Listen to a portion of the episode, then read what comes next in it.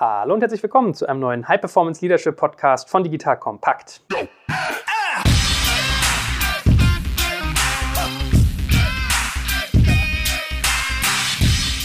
Mein Name ist Jörg Kaczmarek und heute bin ich wie immer in kompetenter Begleitung durch den guten Stefan Lammers. Hallo Stefan. Hallo Joel. Wir haben ja ein neues Jahr, also jetzt die erste Folge im Jahr 2019. Was war denn so dein Recap aus dem letzten Jahr? Was hast du besonders mitgenommen? Vielleicht mal als kleinen Start. Also es war das erfolgreichste Jahr unseres Firmendaseins. Also insofern war das großartig. Auf der anderen Seite habe ich so für mich diesen Entschluss gefasst. Also das war besonders nach dem September. Da bin ich zurückgekommen und habe meinen Mitarbeitern gesagt, das, was ich in diesem Monat gemacht habe, will ich nie, nie wieder in meinem Leben machen. Das war einfach zu viel. Im Prinzip habe ich irgendwie gefühlt das ganze Jahr durchgearbeitet, sieben Tage die Woche und das muss nicht unbedingt sein. Also wir schaffen hier gerade neue Strukturen, stellen uns auch ein Stück weit anders auf, um zum einen mich ein Stück weit zu entlasten, zum anderen aber auch für unsere Kunden nochmal andere Dinge Dinge anzubieten, gerade auch inspiriert durch die vielen Rückmeldungen über den Podcast und die Vorträge, die wir machen, kriegen wir tolle Anregungen, um aus dem, was wir hier besprechen, eben auch tatsächlich Produkte zu machen, die wir unseren Kunden anbieten können. Guck mal, da machst du in unserem Jahresrecap schon eine Überführung zu unserem Thema heute. Besser könnte ich das ja gar nicht hinkriegen. Also bald brauchst du mich hier nicht mehr.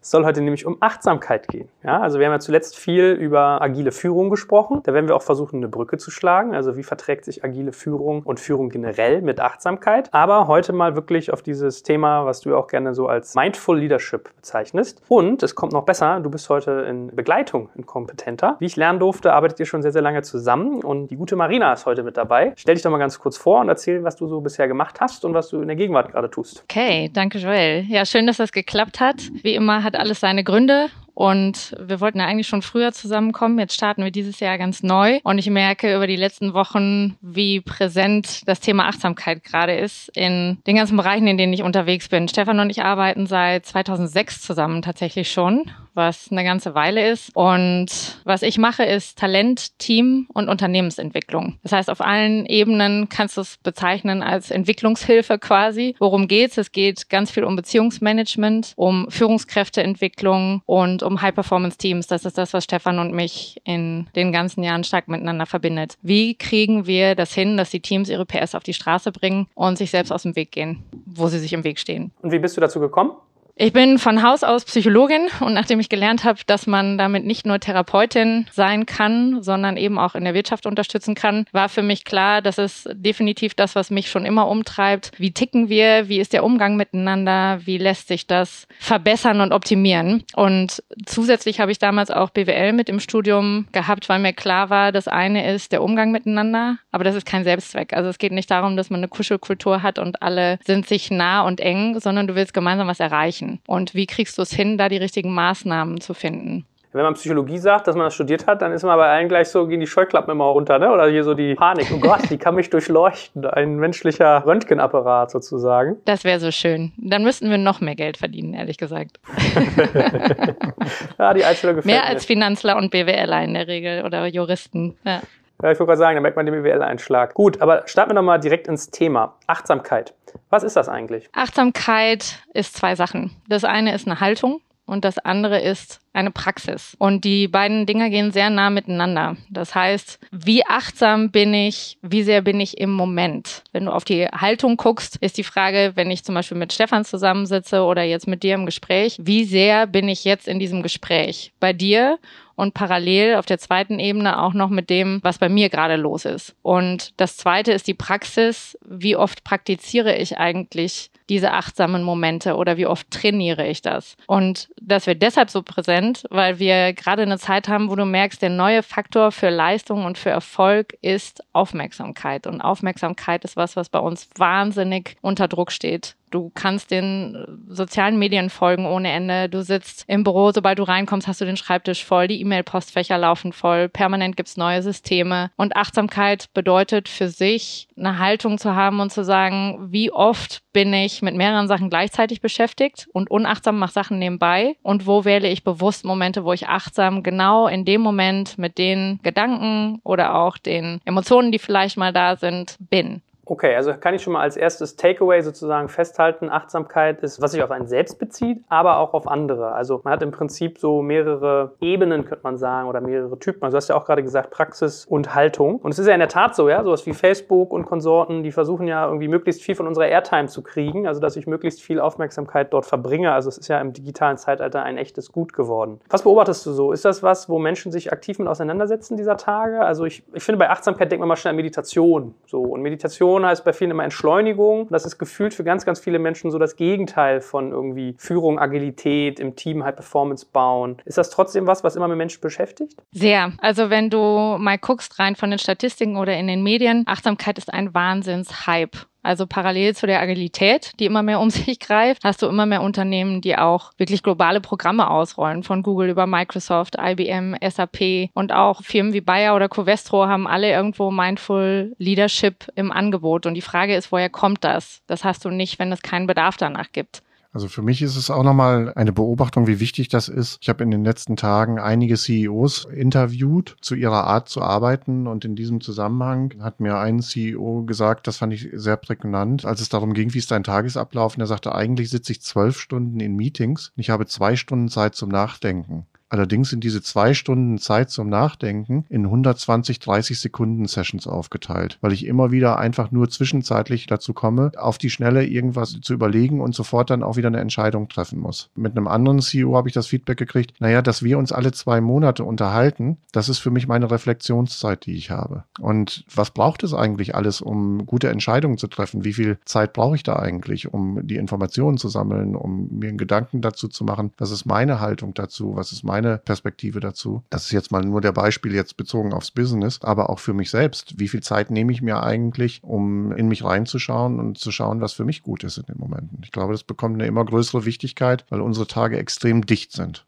Das ist ja ein geiles Zitat. Die Anzahl an Meetings und wie viel man nachdenkt und wie sich das verteilt. Das wird bestimmt bei uns hier so auf Instagram irgendwie so eine Textbox total gut. Lass uns das mal sezieren ein Stück weit. Also, wir haben jetzt gesagt, Praxis und Haltung, Innensicht und Außensicht. Fangen wir mal mit dem Thema an. Man will quasi bei seinen Mitarbeitern sein, bei seinen Kollegen, bei seinem Team. Man will die Konzentration auf eine Sache lenken. Bin ich dann schon achtsam, wenn ich einfach mein Handy während des Meetings in den Flugmodus irgendwie stelle und mein Laptop zuklappe oder gehört da doch noch mehr zu? Es ist auf jeden Fall ein guter Start. Und ich kann dir ein gutes Beispiel aus der letzten Woche sagen. Da haben wir einen Teamworkshop gehabt und da waren Italiener, ein Ire, Schweden, Deutsche zusammen am Tisch und du hast neben einer nach wie vor Herausforderung in der Sprache, die Herausforderung, dass sich irgendwann eine gewisse Kultur etabliert. Ja, je höher du auf den Führungsebenen guckst, desto normaler ist es, dass alle reinkommen, Laptop hoch, die E-Mail-Programme laufen parallel, das Handy liegt dann noch. Vielleicht ist der Ton ausgeschaltet, aber man sieht, es kommt was rein. Und das ist ein kleiner erster Schritt zu sagen, bitte lasst uns für die Zeit, wo wir jetzt hier sitzen, die Laptops an die Seite legen und die Handys auch. Aber was ist, wenn wir Notizen machen müssen? Wenn ihr Notizen machen müsst, dann schreibt es auf, weil ganz ehrlich, wie viel machst du hinterher mit den Sachen? Und es gibt ohne Ende Studien, die das nachweisen. Sobald ein Handy auf dem Tisch liegt, selbst wenn es umgedreht ist, selbst wenn du den Bildschirm nicht siehst, ist die Qualität des Gesprächs signifikant schlechter. Das Ding lenkt uns ab, weil es im Unterbewusstsein triggert. Du hast es im Blick und somit ist es auch im Kopf. Und es macht einen wahnsinnigen Unterschied, weil ich merke, dass die Produktivität drastisch zunimmt in dem Moment, wo die Geräte weg sind. Warum sind Workshops und Coaching so wirksam? Weil du völlig konzentriert deine Aufmerksamkeit auf den Austausch miteinander lenkst und diese ganzen Multitasking-Sachen rausnimmst aus der Agenda. Und plötzlich hast du Manager, die merken, dass, wo sie sonst drei Stunden zusammensitzen, sie in einer halben Stunde die Themen geklärt haben, die sonst immer noch am Ende offen waren, weil parallel E-Mails beantwortet wurden oder jemand schon im nächsten Thema unterwegs war.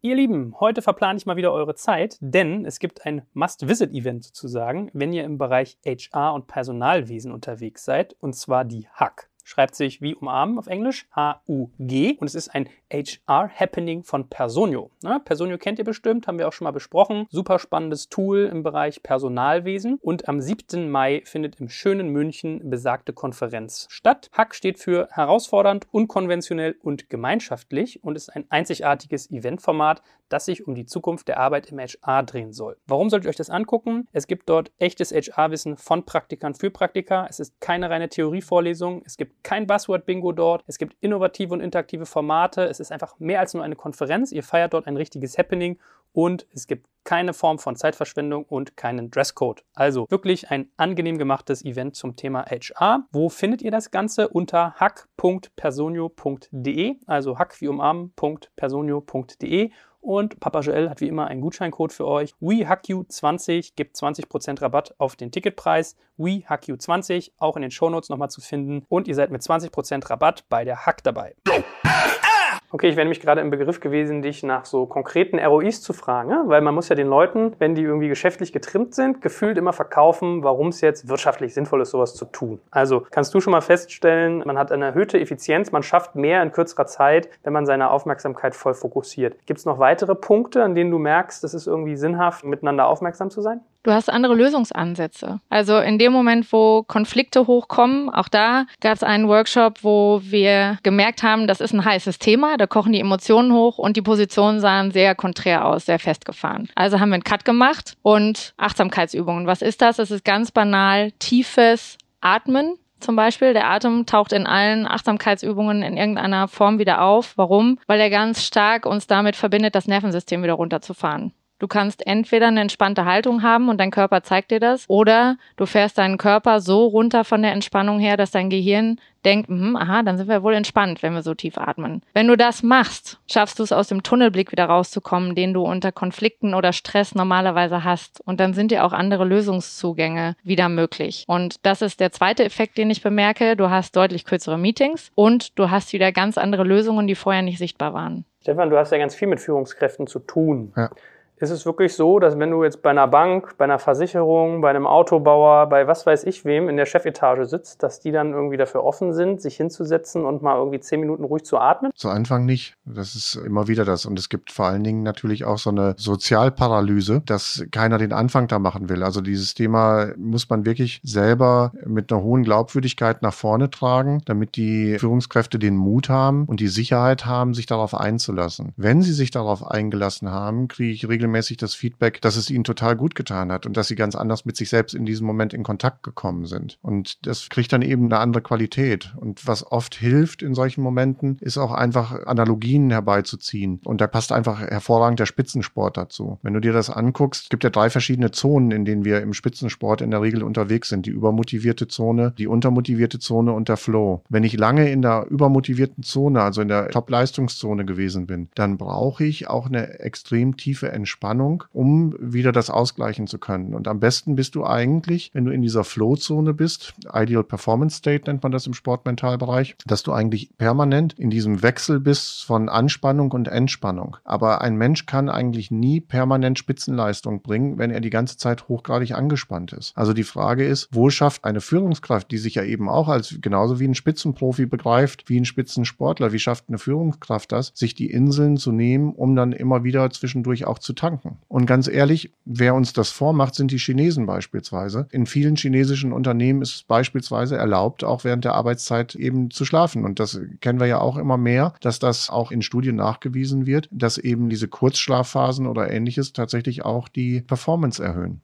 Und ich glaube einfach, dass es oft darum geht, Bilder in Unternehmen zu schaffen, die das auch ritualisieren und diesen Erlaubnisrahmen geben, dass das auch okay ist, das zu machen und dann anzufangen damit. Und dann muss es irgendwann einen Ritus geben dafür, das zu tun. Und dann ist es ein Selbstläufer. Jetzt hat Stefan ja quasi schon die zweite Komponente von Achtsamkeit aufgegriffen. Also gar nicht mal nur gegenüber den anderen, sondern auch gegenüber einem selbst. Ja? Kannst du uns nochmal zusammenfassen, Marina, was so die Benefits dessen sind und was sozusagen für Konzepte sich damit verbinden, warum das sinnvoll ist? Was ich ganz spannend finde in dem Zusammenhang, es gab eine Studie, in der man die Leistung oder die Ergebnisse von CEOs untersucht hat und die Hälfte hat ein MBA gehabt. Und die CEOs mit dem MBAs haben deutlich schlechter abgeschnitten im Vergleich zu der Gruppe, die unterschiedliche Hintergründe mitgebracht hat. Warum ist das so? Ein MBA ist wahnsinnig hilfreich und es ist sinnvoll, aus der Richtung auf ein Unternehmen zu gucken. Wenn das allerdings die einzige Richtung ist, ist es beschränkt. Dann fehlt eine ganz wichtige Komponente, weil wir auch gesellschaftlich erleben, dass ein immer stärkerer Drang danach ist, sich mit dem Sinn zu beschäftigen. Wozu bin ich eigentlich jeden Tag Tag hier und dann vielleicht auch noch viele Stunden. Ich verbringe einen Großteil meines Lebens hier. Wozu? Was mache ich hier eigentlich? Und wenn ich dann auch noch einen Mangel an Beziehungen und an Wertschätzung habe, dann stelle ich mir die Frage zurecht. Und dann hast du auch die Erklärung, woher diese hohe Anzahl von stressbezogenen Krankheiten auch teilweise kommt. Wenn ich als Führungskraft gute Beziehungen haben will, ich will präsent sein, ich will Wertschätzung zeigen, dann ist die allererste Beziehung, die ich managen muss, die zu mir selber.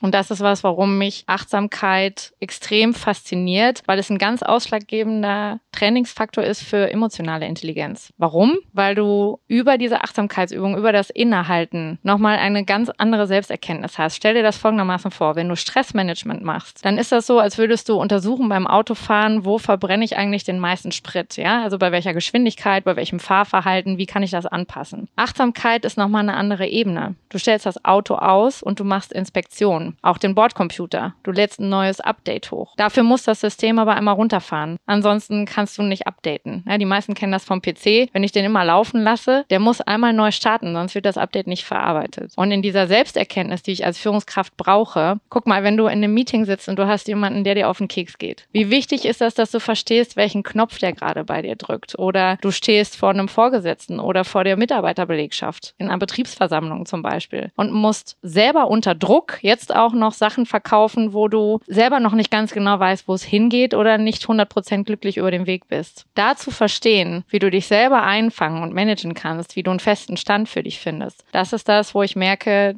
das ist schwer, ohne wirklich mal innezuhalten. Kannst du nochmal vielleicht einmal so ein Stück weit zusammenfassen, dass die Leute das mal einmal sauber für sich begriffen haben? Was bringt es mir, wenn ich mich auf Achtsamkeit also einlasse und quasi mich dem ernsthaft auch in der Trainingsform hingebe? Okay, ich beziehe es mal auf die Führungskräfte. Da hat das für mich drei Ebenen. Das erste ist, du baust für dich eine stärkere Selbstführung aus. Dazu gehören Impulskontrolle, emotionale Intelligenz und so weiter. Das zweite ist, du baust die Führung deines Teams aus, der Leute, die um dich rum sind, indem du präsenter bist, indem du besser antizipieren kannst, was dein Gegenüber gerade braucht, dich besser reinversetzen kannst, Konflikte besser managen. Und das dritte ist, du baust deine Führungsfähigkeit für das Unternehmen aus. Je höher du bist, desto mehr bist du im Fokus. Das heißt, deine Haltung, dein Umgang mit den Mitarbeitern strahlt aufs gesamte Unternehmen aus. Und das sind die drei Ebenen. Für das Unternehmen und die Zusammenarbeit grundsätzlich hast du eben Effekte wie deutlich kürzere Meetings, die Produktivität ist höher, weil die Leute, die achtsam sind, sich schneller bremsen in Meetings und weniger einfach nur Luft füllen, sondern sich wirklich überlegen,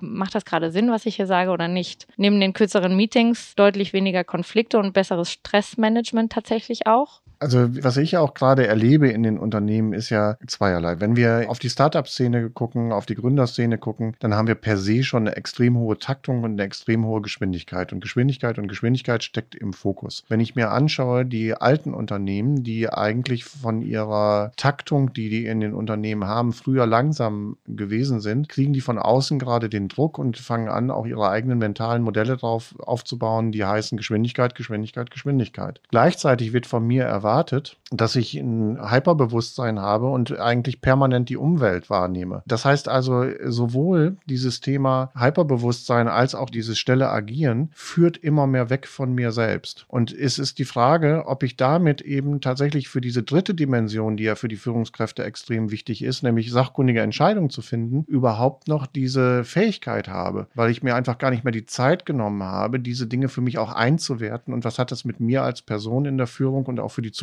fürs Unternehmen zu tun, sondern ich bin eigentlich eher nur noch eine Entscheidungsmaschine in einer extremen Geschwindigkeit und verliere dadurch den Kontakt ein Stück weit zu mir selbst und vielleicht auch zu dem, was jetzt erforderlich ist für Mitarbeiter oder so. Auch das erlebe ich des Öfteren in Workshops, dass ich dann feststelle, dass die Führungskräfte das Gefühl haben, sie haben ja für alles gesorgt, sie haben Regeln aufgestellt, sie haben Abläufe festgelegt und innerhalb der Workshops entsteht dann auf einmal dieser Raum, wieder über sich nachzudenken und Dinge rauszubringen und da entsteht auch so eine Achtsamkeit für das, was in der Organisation los ist und in diesem Moment wird dann festgestellt, ups, wir haben uns ganz weit voneinander entfernt. Das ist mir vorher gar nicht aufgefallen. Und das, was ich geglaubt habe, wo wir stehen, das ist ja gar nicht die Realität. Und deswegen sind solche Momente einfach extrem wichtig. Und das erlebe ich auch. Marina und ich machen ja viele Workshops in unserem Leben in großen Gruppen und auch Top-Leadership-Teams und so weiter. Und in diesem Zusammenhang merke ich dann, wie transformativ das oft für so ein Team ist, wenn Marina die Achtsamkeitsübungen mit einführt und wir mit dem gesamten Team dann in diesen Momenten arbeiten, was erstmal eben tatsächlich, wie du es eben ja schon mal gesagt hast, vielleicht auch ein bisschen komisch für die ist, das erstmal zu machen. Und dann merke ich aber auf einmal, wie auf einmal ein anderer Geist da ist und äh, wie auf einmal Dinge, die vorher eher unbewusst eine Rolle gespielt haben, tatsächlich auch benannt werden können und sie dann eben auch so eine transformative Kraft kriegen, eine Bedeutung und damit auch tatsächlich auf einmal der Startschuss gesetzt wird, dass die Teams wirklich an sich arbeiten und auf ein anderes Level kommen, auch in der Zusammenarbeit, weil Unaussprechbares oder Unbewusstes auf einmal besprechbar gemacht wird. Und dazu trägt Achtsamkeit ganz maßgeblich bei.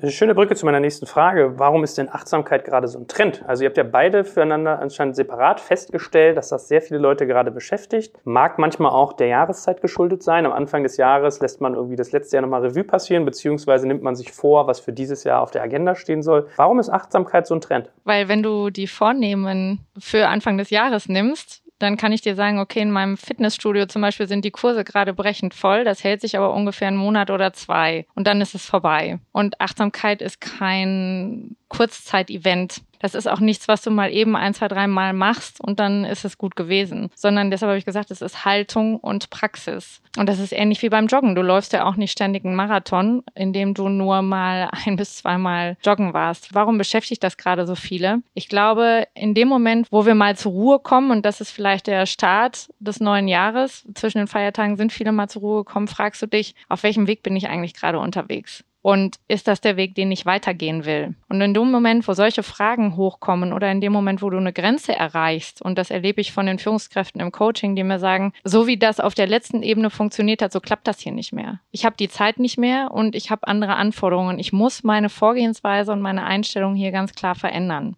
Und ich möchte es auch nochmal erweitern, also um die Komponente weg vom Jahresanfang. Es gibt ja für mich noch zwei zusätzliche Dimensionen. Das ist einmal, dass sich ja große Unternehmen, die sich sehr damit beschäftigt haben, wie Google, Microsoft und so weiter, dadurch ja auch ein Leistungsversprechen haben. Also es geht auch um die Leistungsfähigkeit, die langfristige Leistungsfähigkeit von guten Mitarbeitern und auch um die Produktivität von guten Mitarbeitern. Und ich glaube, das wissen wir alle, dass diese Unternehmen in diesen Bereichen nicht so ausgefeilte Programme entwickeln würden, wenn das nicht auch eine messbare Wirkung nach innen hätte die persönliche Komponente eben für einen selbst auch nochmal sich klar zu werden, inwieweit bin ich jetzt gerade eigentlich in einem permanenten Rennen, wo ich einfach nur nach außen schiele, was von mir erwartet wird und das in Einklang bringe auch wieder mit mir selbst, ob das zueinander passt. Und wenn ich da bei mir selber gucke als Beispiel, dann blicke ich zurück an die Zeit, als ich mich selbstständig gemacht hatte. Ich war in einer Top-Position in sehr jungen Jahren. Da war ich mir schon klar in irgendeiner Form, dass ich das nicht weitermachen will. Und ich bin dann eine Woche ins Kloster gegangen und habe Meditation und Qigong dort gemacht. Und in dieser Zeit ist für mich die Klarheit immer weiter gewachsen, dass ich eine andere Karriere machen möchte und habe dann mich entschlossen, mich irgendwann selbstständig zu machen. Das hätte ich aber, glaube ich, diese Kraft hätte ich alleine nicht aufgebracht, wenn ich das in diesem täglichen Business Flow gehabt habe, sondern für mich waren die Weichenstellungen im Leben immer dann, wenn ich entweder Selbsterfahrungsseminare oder ähnliches gemacht habe, also wenn ich diese Zeit hatte, auch zu mir zu kommen. Und das sind nicht nur Entscheidungen gewesen, wie sich das jetzt vielleicht anhört, nachdem, dass ich dann eben immer zu neuen Ufern aufgebaut aufgebrochen bin, sondern es sind auch durchaus diese Entscheidungen in diesen Momenten, wo ich die Zeit hatte, um mich mit mir selbst auseinanderzusetzen, mich für das, was ich gerade tue, nochmal bewusst neu zu entscheiden und zu sagen, ich bin jetzt gerade da und das möchte ich so weitermachen. Und auch das gibt mir wieder viel mehr Kraft und Selbstsicherheit in diesem Moment, wenn ich eben mir diese Auszeit genommen habe, wieder bewusst für mich zu entscheiden. Also ich glaube, es gibt ganz unterschiedliche Ebenen da auch nochmal. Es gibt dieses tagtägliche, wie kann ich diese wichtigen Rituale in mein tagtägliches Leben einbauen? Anschauen. Aber was gibt es auch möglicherweise für Weichenstellsituationen im Leben, wo ich vielleicht nochmal tatsächlich auch eine längere Auszeit brauche, die dann zusätzlich zu den Ritualen noch da sein sollte? Hm. Ich erinnere mich, ich habe mal ein Interview mit Hermann Scherer gehört. Ich finde, man kann manche Sachen, die er sagt, mal ein bisschen abstrahieren. Ich finde jetzt nicht alles toll, was er sagt, aber der hat ähnliches berichtet, dass er irgendwie in sogar in so ein Schweigekloster gegangen ist. Und äh, dann hat man ihm, glaube ich, irgendwie so sinngemäß einen Satz gesagt, so, ja, lass doch deine Gedanken wie auf Schienen fahren und so. Und er sagte, das kann ich nicht. Ich bin ein Hauptbahnhof. Hier fahren die Züge ein und aus und parallel und so. Also beschäftigt offensichtlich viele Leute. Und ich höre auch immer öfter solche Themen wie Langeweile, ja, dass man sich auch mal langweilen soll, dass man mal aus dem Zugfenster gucken soll. Dann verarbeitet das Gehirn Sachen ganz anders. Trotzdem noch mal ganz kurz eine abschließende Frage zum Thema Aktualität gerade. Befördert unsere Gesellschaft oder irgendwie das, das, wie wir arbeiten, sozusagen eine Situation herauf, Achtsamkeit ganz spezifisch nochmal irgendwie anders triggert als vielleicht zum Beispiel bei unseren Eltern oder Großeltern, weil ich weiß nicht, wie es euch so geht. Ich habe immer so das Gefühl, mein Papa in der Firma damals, da war das irgendwie noch alles anders, so ein bisschen entschleunigt. Da gab es noch Fax, da gab es Telefon, da gab es kein Mail, da gab es kein SMS. Macht das das nochmal umso mehr notwendig oder ist das so ein bisschen so die Arroganz der eigenen Generation, dass man immer denkt, man selbst hat es am härtesten und es ist eigentlich gar nicht so? Da kannst du mit unterschiedlichen Perspektiven drauf gucken, weil du ja auch schon Schriften vor tausenden Jahren findest oder auch vor ein paar Jahrhunderten, wo es um diese unfassbare Beschleunigung geht und dass das Ziel ist, den Geist mal zur Ruhe zu bringen. Also es scheint was zu sein, was uns grundsätzlich immanent ist, unabhängig von der Zeit. Aber du hast auch andere Beobachtungen, wo du sagen kannst, ja, die Informationsflut, die hat definitiv zugenommen. Also bis du früher die Nachrichten auf dem Tisch hattest über die Zeitung und in welcher Frequenz du die heute digital abrufen kannst, das ist ein Riesenunterschied. Du musst mehr filtern und du musst mehr verarbeiten. Ich glaube aber, dass ein Punkt im Kern gleich geblieben ist. Wenn du mal guckst, wie lange dein Papa gearbeitet hat in seinem Arbeitsleben, wie viel Zeit er bei der Arbeit verbracht hat, dann haben, glaube ich, viele das auch ein Stück weit für selbstständig genommen. Und das erlebe ich bei Männern noch ein bisschen stärker. Ja, das ist eine Rolle, die habe ich da und das habe ich ein Leben lang eingenommen. Und die einzige Grenze, die dir dann irgendwann gesetzt wird, kommt eventuell noch von deinem Körper. Und auch da habe ich erstaunlich viele Führungskräfte kennengelernt, die entweder den Hörsturz oder den Augeninfarkt oder irgendwelche Herzthemen brauchten, um zu merken, so wie ich hier unterwegs bin, funktioniert das nicht. Und ich freue mich über jeden, den ich gerade im Coaching erlebe, der mir sagt, Marina, das war wirklich eine neue Erfahrung, weil du hast recht. Ich mache mir sonst immer Gedanken darüber, wie ich möglichst unverwundbar dastehe und denke, man hat mich hier teuer hingesetzt, ich muss einen besonders guten Job machen machen. Das bedeutet aber gar nicht, dass ich unbedingt viel mache, sondern es das bedeutet, dass ich die richtigen Sachen mache. Und zu den richtigen Sachen gehört teilweise auch Fehler eingestehen gegenüber meiner Mannschaft weil ich damit merke, dass mit dieser Fehlerkultur, die wir jetzt haben, durch dieses Öffnen, durch dieses Innehalten, wir ganz andere Ergebnisse haben als früher. Wir erkennen Fehler viel früher, wir beheben sie schneller und anstatt den Schuldigen zu suchen, verbessern wir unsere Prozesse. Und da hast du auch den Umschlag wieder zum agilen Arbeiten und warum das Thema zusätzlich aufkommt. Mit dem alten Mindset ist agiles Arbeiten wahnsinnig schwierig. Es braucht eine Fehlerkultur und eine Haltung, mehr und schneller auf sich gucken zu können und da besser mit umgehen zu können. Okay, also ich lerne schon mal diese transaktionale Führung, von der Stefan ja in der Vergangenheit in unserem Podcast auch schon öfters gesprochen hat. Das funktioniert nicht mehr. Also das reine, ich sag mal, Söldnertum, ne? Zeit gegen Geld tauschen oder Leistung gegen Geld. Das heißt, intrinsische Motivation muss da sein plus sich bewusst sein. Was ist denn ein Augeninfarkt mal als kleine Randnotiz? Das war für mich auch neu, aber das bedeutet, und das ist ein Stresssymptom, ein kleines Loch quasi hinten bekommst in der Rückwand des Auges und da dringt Flüssigkeit ein, sodass du nicht mehr fokussieren kannst mit dem Auge. Dann bist du auf einem Auge blind. Ist das dauerhaft? Ja, der Kollege hatte das so neun Monate, auch Geschäftsführer, wo ich merke, das ist ein sehr, sehr hartnäckiger Prozess, manchmal gerade bei Leistungsträgern zu sehen, dein Körper sagt dir gerade Stopp. Also ja, du bist eine Leistungsmaschine, aber auch Leistungsmaschinen müssen gewartet werden. Und Augeninfarkt war mir auch neu, aber auch das ist ein Stresssymptom. Aber sollte man mal betonen, da spricht ja kein Mensch drüber. Also ich habe ja ganz viel mit Gründern zu tun. Ich hatte neulich einen, der in einem Konzern arbeitet, in der Digitalsparte, hochgradig erfolgreich. Und er sagte auch zu mir, der auf einmal so Tunnelblick bekommen. Der ist auf einem Event gewesen mit seinem Team und auf einmal konnte er nur noch die Peripherie gar nicht mehr scharf sehen, sondern wirklich nur noch, auch wie du beschrieben hast, durch so ein Loch und war dann nach ein paar Stunden wohl wieder weg, als er mal wieder zur Ruhe kam, geatmet hat und so. Aber das höre ich öfters. Ja? Ich hatte Gründerinnen, die mir gesagt haben, ihr Zahnfleisch ist zurückgegangen, Haarausfall, Stresspegel hat der Arzt bei ihr an Hormonen sozusagen gemessen, der so hoch war wie irgendwie irgendwie bei Müttern, die ihre Babys von der Front wegtragen. Ja? Also da redet immer keiner mal drüber. Aber sei ja mal an der Stelle erwähnt. Du ja, wenig, sagst, aber da hast du so eine ganz enge Taktung mit Achtsamkeit. Warum boomt das noch? Es hat eine große wissenschaftliche Relevanz. Wenn du zum Beispiel guckst, eine Grippeimpfung bei einer Gruppe, die Achtsamkeitsübungen macht, einer, die keine macht. Die mit den Achtsamkeitsübungen hat deutlich mehr Antikörper gebildet. Und bei Herzinfarktpatienten macht man sogar ein Coaching darüber, wie sie ihren Ärger und ihre Wut besser managen und sieht, dass die weniger Rückfallquoten hat. Und damit bist du wieder ganz oben in der Führungsetage. Je mehr du unter Druck stehst, desto dringender kannst du davon profitieren, wenn du weißt, wie du mit diesem Druck positiv umgehen kannst. Denn am Ende ist ja die Intention bei allen die gleiche. Du möchtest abends gerne nach Hause gehen und sagen, wow, ich habe was bewegt oder ich habe was geschafft und ich habe was Gutes bewegt und geschafft. Und dafür ist Achtsamkeit für mich was, wo ich glaube, für die meisten ist das ein guter Weg, um dann gesunden Zugang zu finden zu seiner Hochleistung. Gut, dann lass uns mal in Medias Res gehen. Wie passt Achtsamkeit zu Leadership? Wie sieht das aus? Oder vielleicht kann man es auch anders sagen. Wie führe ich achtsam und rege meine Mitarbeiter zu Achtsamkeit an?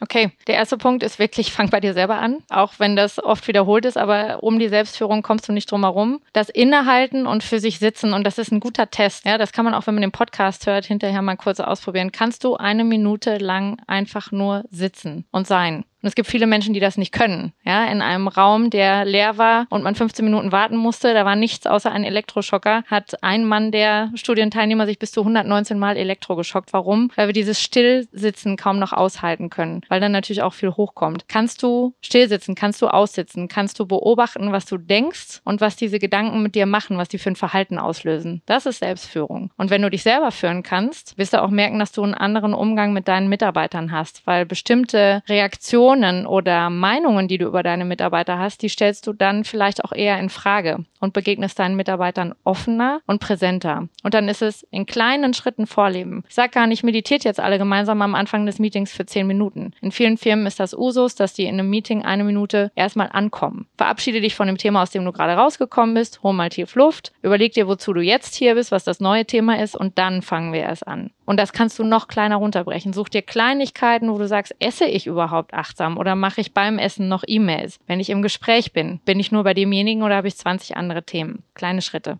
Aber das ist ja bei ganz vielen Leuten, na, ich will nicht sagen intrinsisch angelegt, aber vielleicht angelernt. Wie kriegt man sowas denn bei sich selbst raus? Also wenn du sagst, Führen und Achtsamkeit fängt bei dir selbst an. Ich sehe die ja alle, ja. Also ich bin ja in ganz vielen Büros durch meinen Job unterwegs. Ich habe ja ganz viele Leute da und da gibt es genug, die sich ihren Essensteller vor die Tastatur stellen. Ich habe sogar schon Tastaturen gesehen, wo der Essensteller integriert war. No kidding, ne? Da steht dann so links oder dran. ähm, also wie kriegt man das denn bei sich selbst erstmal raus? Wie kriege ich denn überhaupt ein Bewusstsein dafür und diese Konstanz rein? Hast du da irgendwie Routinen, mit denen du arbeitest? Sollte man das vielleicht in Lernpartnerschaften machen? Wie kommt man zu so einem Punkt? Am einfachsten ist tatsächlich, wenn du dir neue Gewohnheiten schaffst und dann braucht es eine Weile, bis die festsitzen. Also den Tagesstart zum Beispiel. Ja, so wie du morgens die Routine hast, Zähne zu putzen oder deinen Kaffee zu trinken oder was auch immer deine Routine ist, zu sagen, bevor ich loslaufe und irgendeine E-Mail lese oder das Telefon in die Hand nehme, setze ich mich mal eine Minute hin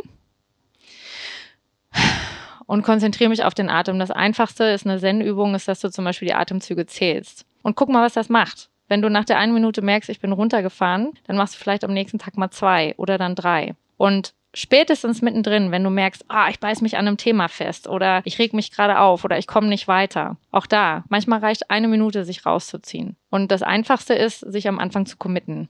Stefan, wie siehst du denn das? Wir haben ja auch mal über Teamformen geredet in einem unserer vergangenen Podcasts. Ich erinnere mich, wir hatten solche schönen Begriffe wie Pseudo-Team versus Hochleistungsteam. Ja. Du hast ja beide Welten schon gesehen. Vielleicht kannst du ja mal einen Praxisblick beschreiben, wo vielleicht sogar ein Pseudo-Team zum Hochleistungsteam wurde und wo Achtsamkeit quasi in diesem Prozess mit aufgenommen wurde. Was, was siehst du da an der Front? Also ich sehe das an der Front, dass die Hürde erstmal hoch ist, so wie du das ja anfangs auch beschrieben hast. Ne? Also ich weiß noch meine ersten Achtsamkeitsübungen, die ich eingebaut habe, genau in dieses Thema Hochleistungsteam Teams. Da gibt es so Geschichten wie mit Rosinen arbeiten, die mal anders betrachten, zu schmecken, zu fühlen und so weiter und zu beschreiben. Dass das schon mit sehr viel Skepsis aufgenommen wird, weil viele Leute in den Top-Führungsetagen natürlich erstmal von der völligen Ratio geprägt sind. Das, was Marina vorhin gesagt hat, der MBA-Titel, der einem dann auf diesen Erfolg programmiert und ähnliches. Dann gibt es aber eben die anderen Ebenen. Das habe ich ja eben auch schon mal gesagt, so wenn ich mit Marina in Teams arbeite oder selber auch alleine mit den Teams arbeite, dass dann irgendwann so ein Vertrauensrahmen da ist, wo man man feststellt, okay, es gibt auch noch andere Dinge. Und wenn dieses Vertrauen da ist, dann kann man auf einmal auch über diese persönlichen Bedürfnisse sprechen. Und einer unserer Grundsätze ist ja dabei, dass wir immer sagen, Hochleistungsteams bestehen eben aus guten Individuen.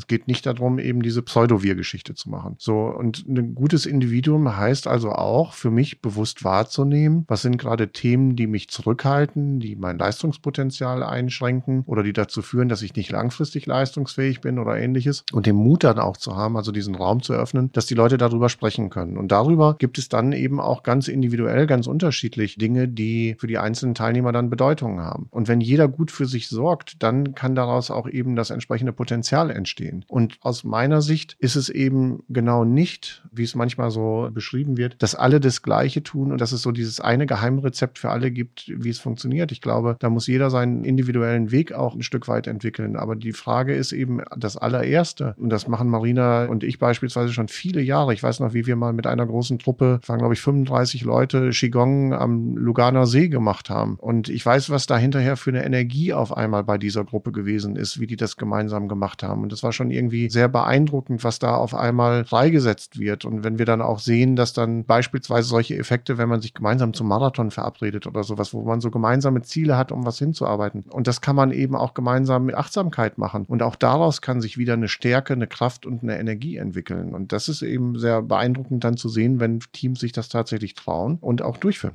Und Joel, du hast ja gefragt bei achtsamer Führung, wie kann man da starten? Wir begleiten Unternehmen da auf unterschiedlichen Ebenen. Das eine ist in der Beratung zu gucken, wie kann man Achtsamkeit verankern im Unternehmen? Wo kann das auch Teil der Strategie sein? Und wozu soll es das sein? Wo knüpft es an? Das andere ist, dass wir in Teamworkshops ganz konkret erste Schritte davon erfahrbar machen, weil das merke ich ist der größte Schlüssel. Wenn du in einer Teamarbeit gemerkt hast, wie dich das zu anderen Lösungen bringt, wie dich das produktiver macht, effektiver und den Druck raus rausnimmt, gerade wenn du unter Zeitdruck bist, dann hast du eine ganz andere Motivation, dich mit dem Thema auseinanderzusetzen. Und der dritte Punkt ist natürlich auch im Einzelcoaching zu sagen, du als Führungskraft, wie kannst du dich managen und was ist deine beste Vorgehensweise? Was ist deine Gewohnheit, die zu dir passt? Da bin ich genau bei Stefan. Es gibt eine Menge Ansätze, aber das ist für mich keine Pauschallösung, sondern da muss jeder für sich gucken, was ist mein niedrigschwelliger Eintritt, wo ich sage, das passt für mich. Hilft es, wenn man einen Chief Meditation Officer oder sowas bei sich hat? Also eine Person, die verantwortlich ist, dass das Team da immer wieder daran erinnert wird? Es liegt immer dran, was die Person für ein Standing hat oder wie die eingebunden ist. Aber diese Erinnerungen sehen wir auf ganz unterschiedliche Art und Weise. Also die Rewe zum Beispiel, die haben Erinnerungen auch auf ihren Rechnern. Achtung, das sind ein bis zwei Minuten. Jetzt müsst ihr euch einmal entspannen oder atmen. Das heißt, es gibt Unternehmen, die kurze Erinnerungen wirklich auf dem Rechner aufpoppen lassen. Dann hast du Leute, die zu festen Zeiten einladen. Auch da, es ist für mich echt eine Frage der Unternehmenskultur. Wie weit bist du weg von Achtsamkeit? Wie nah bist du dran? Wie ist der Umgang miteinander. Ich merke, dass das häufig Hand in Hand geht. Also uns sprechen viele Unternehmen an, wo Leute sagen, bei uns im Team wünsche ich mir einen anderen Umgang. Ich wünsche mir einen vertrauensvolleren Umgang, einen wertschätzenderen Umgang. Und in dem Moment hast du wahnsinnig große Effekte in dem Moment, wo du das miteinander kombinierst, Achtsamkeit und Teamentwicklung. Du hast dann eine Mischung aus inhaltlichen Themen, du hast messbare Ergebnisse und du hast eine Praxis, die die Leute für sich auch weiter praktizieren können und dann wird es handhabbar.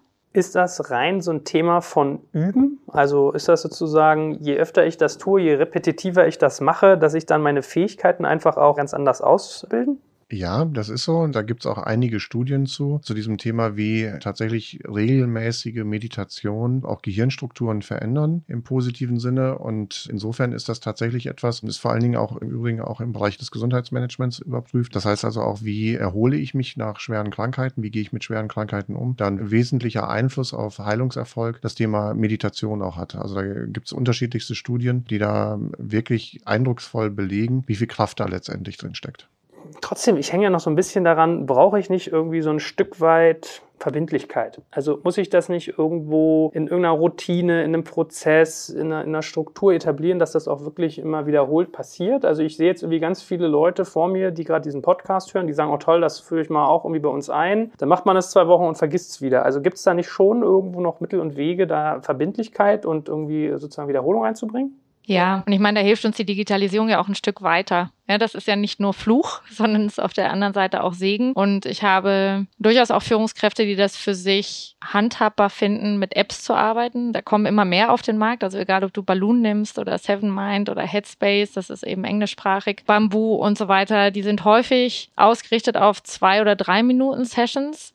die finde ich persönlich relativ kurz, aber eben fehlt auch diese zehn Minuten, wo du eine Anleitung nochmal bekommst, weil es für viele am Anfang, je nachdem, wo du stehst, schwierig ist, einfach nur still zu sitzen. Und da hast du noch ein Stück weit eine Erklärung, was passiert jetzt eigentlich in den zehn Minuten, je mehr du dich auf deinen Atem konzentrierst und wie kannst du dir das vorstellen. Ich habe einen Geschäftsführer, der hat gesagt, oh, Marina, am Anfang hieß es immer, lass deine Gedanken vorbeiziehen. Da konnte ich gar nichts mit anfangen. Ja, was soll das heißen? Und ich bin aber sitzen geblieben und habe das fortgesetzt jeden Tag und jetzt verstehe ich das das. Ich kann die Gedanken ein bisschen mehr auf Distanz ziehen. Ich glaube, du hast das gerade gesagt, der Klosterbesuch, wo er sagte, ich kann die Gedanken nicht auf Schienen setzen. Bei mir ist das ein ganzer Bahnhof. Das lässt sich trainieren und das ist genau das, was Übung ausmacht. Du kannst besser ein Stück weit eine gesunde Distanz dazu annehmen und bewusst überlegen, will ich da jetzt drauf aufspringen oder das ziehen lassen. Also ich möchte auf diese Unterschiedlichkeit auch nochmal ganz kurz eingehen, auf die Unterschiedlichkeit der einzelnen Personen. Ich glaube, dass man das von verschiedensten Bereichen aus betrachten muss. Also das eine ist, dass es sicher gut ist, gerade auch im betrieblichen Umfeld, dass es eben wieder diesen Rahmen dafür gibt. Und ich glaube auch, dass es diese Erinnerungen durchaus gut und hilfreich sein können. Auf der anderen Seite ist das ein hochindividuelles Thema. Und das habe ich an verschiedenen Stellen festgestellt. Das habe ich festgestellt an einem unserer Berater, der Buddhist ist und regelmäßig meditiert. Und wir beschäftigen uns viel mit dem Thema Einsatz von Virtual Reality, bei uns auch in Coachings. Und er hat jetzt mal von mir dann eine Virtual Reality Brille bekommen und auch mit dem Thema Meditation. Und in dem Zusammenhang hat er gesagt, das bringt mir überhaupt nichts, das hilft mir überhaupt nichts weiter. Also ein Mensch, der total erfahren ist in der Meditation, hat sozusagen mit den Meditationstools aus Virtual Reality nichts anfangen können. Auf der anderen Seite gibt es da sicherlich Leute, die mit den Apps was anfangen können. Andere brauchen ganz was anderes. Ich zum Beispiel selber kann relativ schwierig was mit Ruhemeditationen anfangen, obwohl ich die ja auch viel gemacht habe. Ich bin viel mehr bei beispielsweise Qigong oder Gehmeditation oder was auch immer. Also das, glaube ich, ist einfach auch eine Typenfrage. Was ist für mich hilfreich in den jeweiligen, für meinen Typus passend? Und da gibt es ja auch eben ganz unterschiedliche Angebote. Und eine Meditation heißt nicht zwangsläufig, dass ich nur still alleine vor meinem Schreibtisch sitze und jetzt die Gedanken vorbeiziehen lassen. Da gibt es ja ganz unterschiedliche Derivate. Und da will ich einfach auch ermutigen, einfach auszuprobieren, um zu gucken, was ist für einen selber da das Richtige. Ja, ich meine, vielleicht ist das ja ein Beitrag, den wir unseren Hörern heute leisten können, dass wir sie auch mal dafür sensibilisieren, was Meditation eigentlich heißt. Ich habe nämlich auch mal beigebracht bekommen, dass das eigentlich bedeutet, seinen Geist auf eine Sache zu fokussieren. Weil die meisten haben ja so dieses Bild, man sitzt im Schneidersitz da, eine Kerze brennt, man macht so Om und muss sagen, so ein Buddhist sein. Wenn man es dann in der Realität macht, tut einem von diesem Holzbänkchen schon der Arsch irgendwie nach zwei Minuten weh. Aber ich habe das in der Tat auch für mich gemerkt, ja, dass man halt manchmal sagen kann, man konzentriert sich einfach auf eine Sache. Der Atem ist da wahrscheinlich noch so das Dankbarste. Und lustig, dass du das sagst mit den Bildern vorbeiziehen, by the way, Marina. Ich hatte das auch, beim Yoga haben sie mir das beigebracht. Und Yoga ist, by the way, auch Meditation in Bewegung, ne? auf, den, auf eine Sache konzentrieren. Dass sie dann auch meinte, so, ja, stellt euch vor, liegt auf einer Wiese und eure Gedanken ziehen vorbei wie Wolken. Das funktioniert erschreckenderweise wirklich, muss man zugeben. Und ich bin echt so, man hört es ja in meinem Redetempo. Also ich bin dann hier so der japanische Hauptbahnhof für Gedanken. Von daher, das würde mich ja freuen, wenn wir Leuten die Hemmschwelle nehmen, da sozusagen sich Gedanken zu machen. Aber was ich mir vorstellen könnte, ist, dass der ein oder andere jetzt sagt, liebe Marina, aber mal ehrlich, das kann doch irgendwie nicht des Rätsels Kern sein, dass ich zehn Minuten mir nur nehme oder nur eine Minute. Das ist doch viel zu kurz. Das hat doch gar keinen Impact. Das ist doch bedeutungslos. Das ist doch genauso dieses immer klein getackte Aufmerksamkeitsspannen und so, dieses Kleinhacken so. Das bringt doch gar nichts. Was antwortest du solchen Menschen? Probier es aus. Ich kann dir 20.000 Studien dazu vorlegen und es gibt gerade zu Mind-Based Stress Reduction, das ist eine Methode, die auch von den Krankenkassen in Deutschland sogar gefördert wird, weil sie eben wissenschaftlich so gut unterbaut wird. Die Grundlage ist das Gleiche bei der Achtsamkeit. Nimm dir fokussiert Zeit, genau wie du sagst, dich auf eine Sache zu konzentrieren und das in Ruhe. Und es ist eine Trainingssache. Und je nachdem, wo du stehst, wenn du dir die Executives vorstellst, auch Stefan hat es ja gerade gesagt, die Einführungskraft, mit der er gesprochen hat, 120 mal 30 Sekunden Taktung, ansonsten bist du im Meeting. Vielleicht ist eine Minute einfach nur den Atem zählen schon eine echte Herausforderung. Und davon kenne ich Menschen, die finden eine Minute schon eine Challenge. Und wenn du es, sagen wir mal, über sieben Tage machst, wirst du hoffentlich merken, dass du nicht jeden Tag gleich kämpfst, sondern an der einen oder anderen Stelle Tage hast, wo es dir leichter fällt oder schwerer. Und die diese Programme sind häufig über acht Wochen zum Beispiel ausgerichtet. Und acht Wochen mal zehn Minuten ist für dein Gehirn extrem gutes Training, genau wie beim Sport. Womit sollst du anfangen? Direkt mit 10 Kilometer Lauf? Nee, fang doch da an, wo deine Kondition gerade ist und wo deine Motivation ausreicht, um das zu machen. Und beim Meditieren ist ein ganz wichtiger Tipp bei der Achtsamkeit von dem John Kabat-Zinn, der auch bei dem globalen Google-Programm mit involviert war. Wenn du merkst, dass die Herausforderung zu groß ist und du einen ganz großen Widerstand entwickelst gegen dieses Stillsitzen, dann ist das der Punkt, um aufzuhören. Dann mach ein andermal weiter. Dann lass es kleindosig und bau das schrittweise langsam auf. Und ja, die zehn Minuten kann ich dir aus eigener Erfahrung sagen, weil ich habe eben auch Zeiten, wo es in Anführungsstrichen nur die zehn Minuten waren. Den Unterschied merken sogar deine Kollegen und auch deine Familie, weil das wenigstens einmal am Tag das System runterfahren oder nicht, das macht den Unterschied. Weniger die Anzahl der Minuten. So, liebe Hörer, für heute sind wir schon wieder am Ende unseres Podcasts angelangt. Wenn euch das Thema aber noch weiter interessiert, habt ihr die Möglichkeit, euch auf Patreon extra lange Podcasts von uns zu besorgen. Also quasi jeweils einen Director's Cut, der noch einmal 10 bis 20 Prozent länger ist und dementsprechend mehr Inhalt bietet. Patreon schreibt sich wieder Patron, nur mit E dazwischen, also Patreon. Und unter patreon.com slash dekompakt könnt ihr euch für monatlich ein paar Taler besagte extra lange Podcasts klicken. Dort ist dann übrigens auch keine Werbung enthalten, sondern diese wird ans Ende geschnitten und auch sonst kommt ihr in den Genuss unterschiedlicher Extra-Inhalte wie unser Recherchematerial, die Teilnahme an all unseren Gewinnspielen und, und, und. Uns freut es natürlich sehr, wenn wir euch für diese Bonusinhalte begeistern können. Ansonsten vielen Dank fürs Zuhören und auf bald.